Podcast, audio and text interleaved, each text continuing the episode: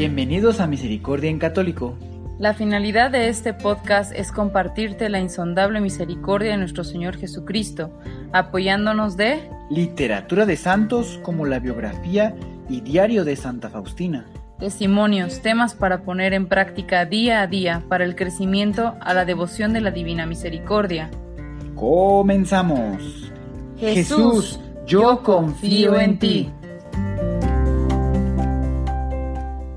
De vuelta, queridos hermanos, a Misericordia en Católico, ya sea que lo estés escuchando a través de alguna plataforma de podcast o a través del canal de YouTube, pues bienvenido. El día de hoy vamos a continuar con el diario de Santa María Faustina Kowalska. Nos quedamos la vez pasada en el numeral 93 y vamos a continuar con una como oración que hace Santa Faustina después de haber eh, descrito, ¿verdad? Los votos, los diferentes votos que pues en este caso nos va describiendo de la obediencia, el voto de la pobreza, el voto de la castidad. Entonces vamos a continuar, vamos a continuar aprendiendo.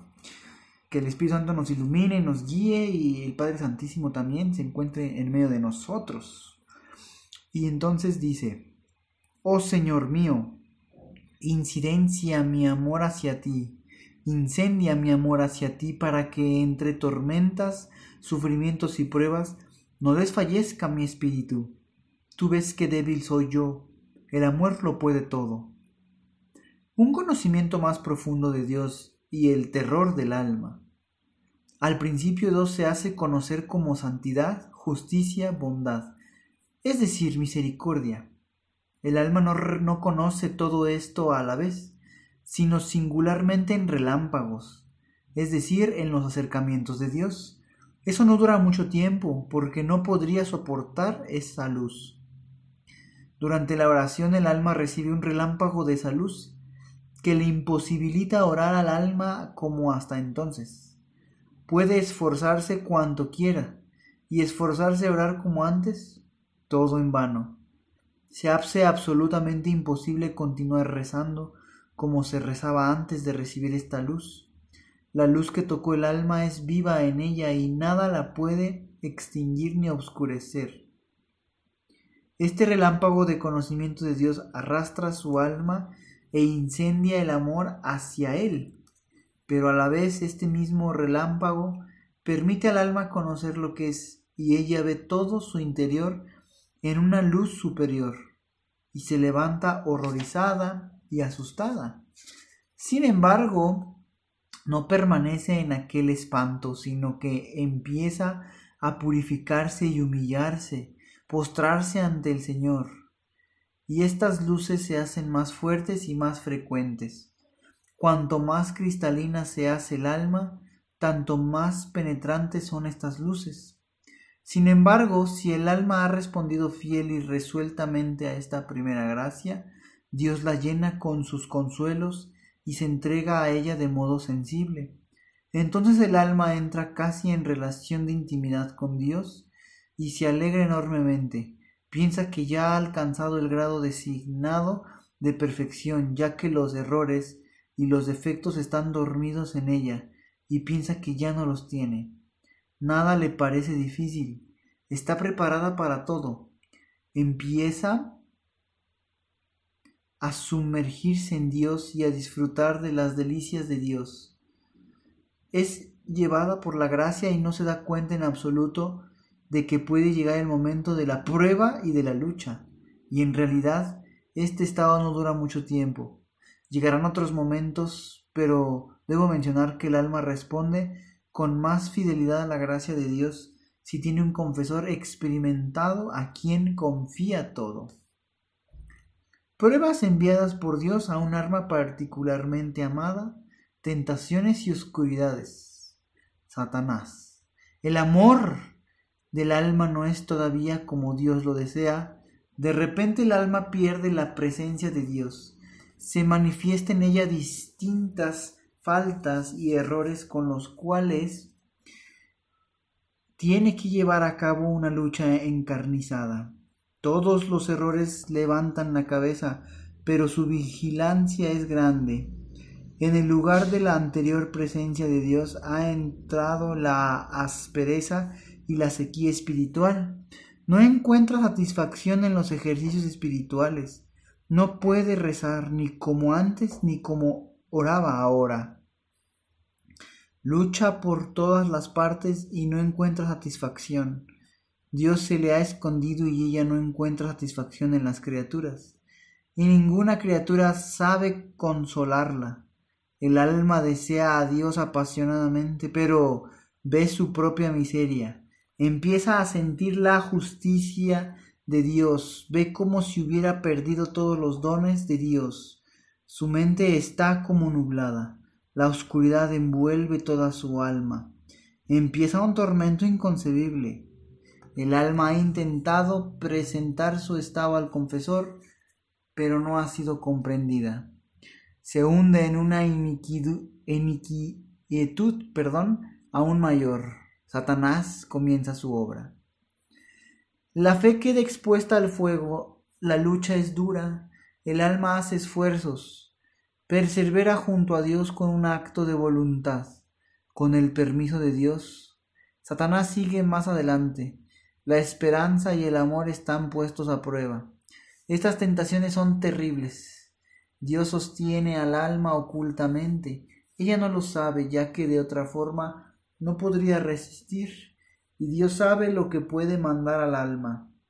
El alma es tentada de incredulidad respecto a las verdades reveladas, a la falta de sinceridad frente al confesor. Satanás le dice, Mira, nadie te comprenderá. ¿Para qué hablar de todo esto? En sus oídos Suenan las palabras de las cuales ella queda aterrorizada y le parece que las pronuncia contra Dios. Ve lo que no le gustaría ver, oye lo que no quiere oír, y es terrible no tener en tales momentos al confesor experto.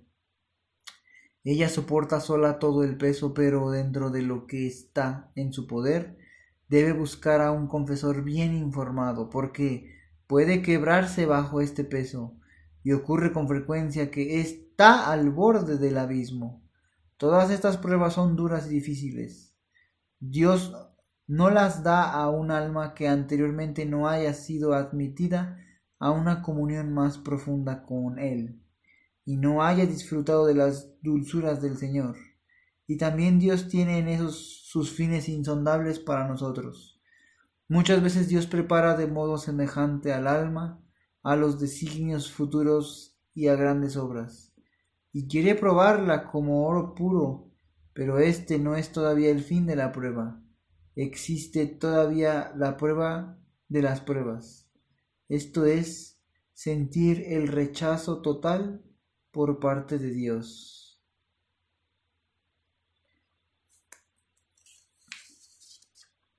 La prueba de las pruebas, el abandono absoluto, la desesperación. Cuando el alma sale victoriosa de las pruebas anteriores, aunque quizá tropezando, pero sigue luchando y con profundidad, humildad, calma, clama al Señor, sálvame porque perezco, y está todavía en condiciones de luchar.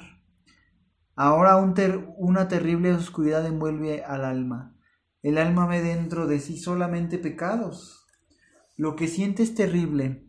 Se ve completamente abandonada de Dios. Siente como si fuera objeto de su odio y se encuentra al borde de la desesperación. Se defiende como puede. Intenta despertar la confianza, pero la oración es para ella un tormento todavía mayor. Le parece que empuja a Dios a una mayor ira. Está colocada en un altísimo pico que se encuentra sobre el precipicio. El alma anhela fervientemente a Dios, pero se siente rechazada. Todos los tormentos y suplicios del mundo son nada en comparación con la sensación en la que se encuentra sumergida, es decir, el rechazo por parte de Dios. Nadie la puede aliviar. Ve que se encuentra sola. No tiene a nadie en su defensa. Levanta los ojos al cielo, pero sabe que no es para ella. Todo está perdido para ella. De una oscuridad cae una oscuridad aún mayor. Le parece que ha perdido a Dios para siempre, a ese Dios que tanto amaba. Este pensamiento le produce un tormento indescriptible. Sin embargo, no se conforma con eso. Intenta mirar al cielo, pero en vano. Solo le causa un tormento todavía mayor. Pues bien, queridos hermanos, se está poniendo interesante. Se está poniendo interesante cómo va el día de hoy estos numerales. Llegamos hasta el 98. Y todavía continúa. Yo espero que la siguiente semana vengan para que escuchen primeramente Dios cómo continúa pues esto que nos está este, escribiendo Santa Faustina. Me imagino que pues ella vivió estos tormentos y por eso lo sabe describir muy bien. Y vaya que nos pueden enseñar mucho al momento de nosotros pasar por estos tormentos. Sabemos que entonces son pruebas. Sabemos que está Dios con nosotros, pero se mantiene oculto. Es una prueba, eh, pues yo imagino que Dios quiere mandarnos unos... Eh, pues unos, pues unos, unos consuelos más adelante, unas eh, cucharadas de miel, por así decirlo, pero hay que pasar la prueba que hizo los hermanos, que Dios nos guarde en su santa gloria, en su misericordia en estas pruebas, para saber sortearlas, para poder mantener la fe firme. Cada quien tendrá que vivir las pruebas que Dios le designe Recordemos que Dios no nos manda pruebas las cuales no somos capaces de pasar. Admiremos esa fortaleza que Dios ha creado en nosotros, no para nuestra gloria, sino para gloria de Dios, para ver, saber y darnos cuenta cuánto Dios nos ama, queridos hermanos. Pues muchísimas gracias por haber estado aquí en el día de hoy, ¿verdad? Aquí en el en este podcast, en este canal de YouTube, en cualquier lugar que lo estén escuchando. Pues muchas gracias y yo los invito a que sigan evangelizando a sus amigos, a su familia, a sus conocidos. Pueden mandarle este audio. Recuerden que todo esto es para gloria de Dios, solamente para gloria de Dios. Pues muchas gracias y yo espero que la próxima semana puedan regresar a un nuevo audio. Sin embargo, si están más interesados, pueden ver todos los audios que tenemos. Gracias a Dios, ya yo creo que suman unos 300 audios, yo creo, me imagino. Puede haber mucho más contenido para ustedes. Muchas gracias y como siempre, que Dios los bendiga. Hasta pronto. Si es la primera vez que escuchas nuestro podcast, te invitamos a que escuches el numeral 0,1,1, habla sobre las temáticas que se desarrollan en este podcast y el lenguaje que hemos propuesto para identificar cada una de ellas y así sea más fácil para ti escuchar las que más te agraden. Te dejamos el link del audio y la lista de las temáticas en la descripción que este audio tiene.